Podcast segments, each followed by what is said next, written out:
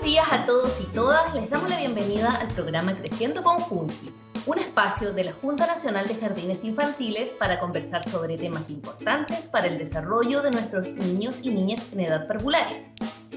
En el programa de hoy conversaremos sobre la implementación de la Mesa de la Paz, técnica para el trabajo de las emociones.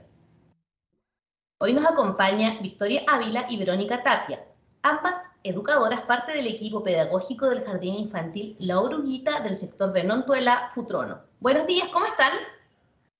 Hola, buenos días, muy bien. Hola, buen día, muchas gracias por la invitación. Bienvenidas. Eh, para comenzar esta conversación, Victoria, cuéntanos, ¿qué es la Mesa de la Paz? Bueno, la mesa de la paz o canasto de la paz también se puede implementar. Es una estrategia que se utiliza con niños y personas adultas para la resolución de conflictos, ya sean internos o externos. Y se asocia mucho a la metodología Montessori. ¿Y esta cómo se conforma y cuál es su objetivo? Bueno, la mesa o canasto de la paz está implementada con instrumentos, por ejemplo, que sean agradables para sostener con las manos. Puede ser una pelota antiestrés, puede ser una campana con un sonido armonioso o un palo de agua. También puede ser con mandalas infantiles o para personas adultas. Y la idea es que esté implementada en un espacio acogedor donde la persona que la utilice se sienta bien y pueda, eh, de cierta manera, centrarse en las emociones que quiere trabajar. Su objetivo es básicamente poder trabajar la resolución de conflictos y poder verbalizar o identificar las emociones que tenemos como personas, sobre todo para los niños. Bien. Eh, Verónica, ¿cómo decidieron ustedes implementar esta técnica? Bueno, nosotros tomamos la decisión pensando en una estrategia eh, que apoyara la educación para la paz. Eh, ¿Qué quiere decir esto? Como mirar al otro como un legítimo otro, conocer las emociones por parte de los niños, poder expresarlas de manera positiva y el respeto a través también de la empatía, que es sumamente importante. Eh, por lo mismo, la Mesa de la Paz ha sido un recurso en realidad que nos ha ayudado en experiencias anteriores para apoyar a los niños y las niñas cuando él busca un lugar de calma y tranquilidad, cuando él o ella se siente agobiado o con alguna emoción, así como también para resolver algún conflicto con otra persona. Por lo general son compañeros. Eh, también es una forma de mostrarle a los niños y niñas que podemos resolver nuestros problemas a través del diálogo y con calma eh, que un adulto estará ahí para escucharlos y acogerlos en su proceso, siendo cada una de las emociones validadas de parte de nosotras. Por eso es que, es que la implementamos y tomamos la decisión porque nos había resultado también en otras experiencias. Verónica, entonces, eh, cuando, por ejemplo, un niño o niña experimenta algún tipo de, mm, de complejidad en manifestar sus emociones, ustedes utilizan esta técnica. Exacto, Sí, utilizamos siempre, eh, cabe mencionar que esta técnica es, voluntaria. O el niño, nosotros lo invitamos y si él quiere asistir, eh, lo acogemos también. bueno, en cambio, si no quisiera asistir, igual nosotros hay una contención detrás de parte de nosotras, pero la utilizamos como una, un recurso, digamos. ¿Y esto va siempre acompañado por alguna de las eh, educadoras o técnicos que ustedes tienen en aula? Exactamente. Por ejemplo, en el jardín nosotros la comenzamos a implementar hace poquito y la verdad hemos observado que los niños y niñas encuentran la tranquilidad que muchas veces buscan en este espacio y siempre con acompañamiento, eh, ya sea, por ejemplo, pintando mandala, en el caso de, de nuestro nivel medio, observando el reloj de arena, contemplar las flores o apretando la pelota de la rabia.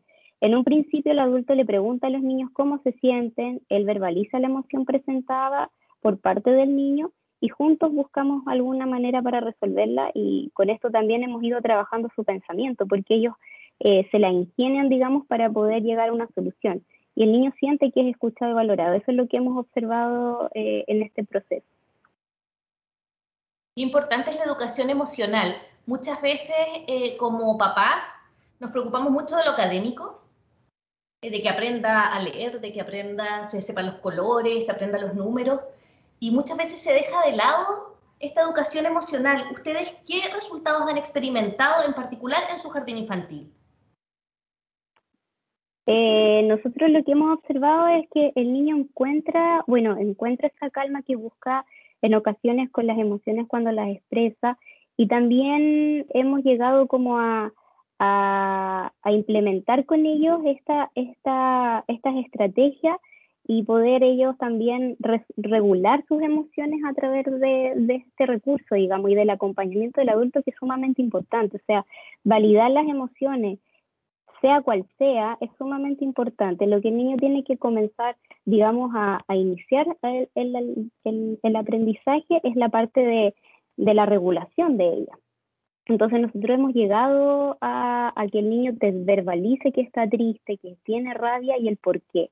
Y también hemos llegado a que él pueda resolver de manera eh, tranquila y calmada a través del diálogo con sus compañeros cuando tienen algún conflicto. Bien, eh, Victoria, esta técnica es muy interesante, probablemente eh, también estas eh, regulaciones emocionales también ocurren en el hogar. ¿Cómo uno como familia puede, con elementos simples, implementar esta técnica en la casa? Como bien menciona Verónica, eh, es una estrategia muy práctica y muy necesaria, sobre todo en estos tiempos donde se ha visto mucho el distanciamiento con las otras personas, un poco de, encierro por esto de la, del COVID. Entonces, el tema de la mesa o canasto de la paz es eh, práctico para poderlo implementar en los hogares. ¿En qué sentido? Si uno no tiene una mesa, por ejemplo, un área donde pueda colocar estos elementos, puede ser un canasto o una caja bien, eh, digamos, adornada, ambientada, que sea como lo más armonioso posible con el, con el ambiente colocar en, por ejemplo, si uno no tiene una pelota para el tema de, fijar su atención en ella, en este caso, puede ser un peluche suave también, armonioso. Em, si no tiene un canasto, perdón, un reloj de arena, eh, puede hacer un frasco de la calma, que es agua con brillantina, que se mueve y uno puede centrar su atención también en él colocar una flor en un, qué sé yo, también en un frasco, una flor pequeña que no ocupe mucho espacio, pero que sea armoniosa, eh, tener mandalas y un par de colores, por ejemplo, son cosas muy eh, accesibles en los hogares que se pueden tener y que pueden dar el resultado, cumplir el objetivo de, como mencionaba, validar las emociones, resolver conflictos y verbalizar estas emociones. Y en ese caso, Victoria, ¿cuál debiera ser la intervención de los adultos o cómo debiéramos guiar a los niños y niñas en el uso de estos materiales? Bueno, en ese caso, por ejemplo, en el, jardín infantil, el adulto interviene cuando el niño muestra que necesita ayuda, ¿ya? ¿En qué sentido? Por ejemplo, uno lo invita y le, pide que él vaya verbalizando si puede cómo se siente, qué sé yo, o en otros momentos es posible que lo deje también solo para que él vaya encontrando em, este sentimiento y tomarse el tiempo necesario para identificar cómo se siente y serenarse. En lo mismo sucede en el hogar. Cuando uno tiene un conflicto con otra persona, eh, o el niño está teniendo un conflicto, la idea del adulto es poder intervenir de manera respetuosa, dándole el espacio eh, y siempre verbalizando, porque las emociones son una de las cosas que nosotros poseemos que menos se verbaliza. Entonces, cuando uno le va dando nombre a este sentir, uno encuentra necesario poder ir a la mesa de la paz. Entonces ahí el adulto tiene que mediar entre esas emociones que el niño no identifica aún, pero que son necesarias poderlas, en este caso, socializar con otro o al menos eh, darle un nombre. Em, Verónica, ¿qué consejo le puedes dar a las familias para apoyar la regulación emocional en los niños y niñas? Eh, primero que todo, como volver a recalcar que eh, la parte emocional de los niños es lo principal, es como lo más importante, porque si, si yo no trabajo este aspecto, en realidad que que aprenda matemática o que aprenda lenguaje eh, nos sirve de mucho. Es, es como el pilar, digamos, de nuestra educación. Y lo más importante es tener presente que el niño y la niña siempre buscan la conexión con un otro. Si, si, ellos expresan alguna emoción, cualquiera sea, es importante que siempre cuenten con el apoyo y contención por parte del adulto para poder llegar a una regulación. Entonces eso igual es importante que, que las familias también lo puedan visualizar y a través de la presencia del adulto, la calma que éste puede transmitir y el respeto hacia esa emoción y hacia el niño, eh, va a poder, digamos, trabajar esta, esta parte. Por lo mismo, es sumamente valioso para él, para el niño o la niña, que el adulto mentalice. ¿Qué quiero decir con esto? Eh, que se haga la pregunta, ¿por qué está sintiendo esto? ¿Y por qué lo expresa de dicha manera? ¿Qué es lo qué es lo que pasa con él? ¿Por qué? Luego observar qué siento yo como adulto con esa emoción que el niño expresa, para poder reflexionar también. Y de esta forma brindarle el mayor apoyo a él o a ella, ya que el niño aún no está preparado cerebralmente para poder regularse por sí solo y necesita siempre del acompañamiento y la contención. Y obviamente sabemos que el niño también aprende por imitación. Y finalmente podemos realizar diferentes estrategias, por ejemplo, implementar la mesa de la paz, como lo dijo Victoria, eh, juegos de respiración, eh, eh, trabajo con algunos materiales como una campana, entre otros, pero siempre teniendo presente el acompañamiento del adulto. Muchas gracias. bueno, ya estamos despidiendo este mm, capítulo del programa Creciendo con Junji, pero antes queremos saber sobre el proceso de inscripción 2022 en la Uruguita de Nontuela. Cuéntenos si tienen cupos y cómo funciona el proceso de inscripción.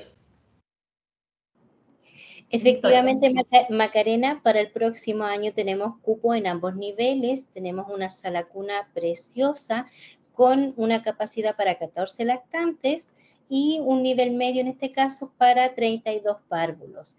El proceso de postulación, em, dado la actual crisis sanitaria, se está realizando mayoritariamente a través de la plataforma de Junji en el link de postulaciones.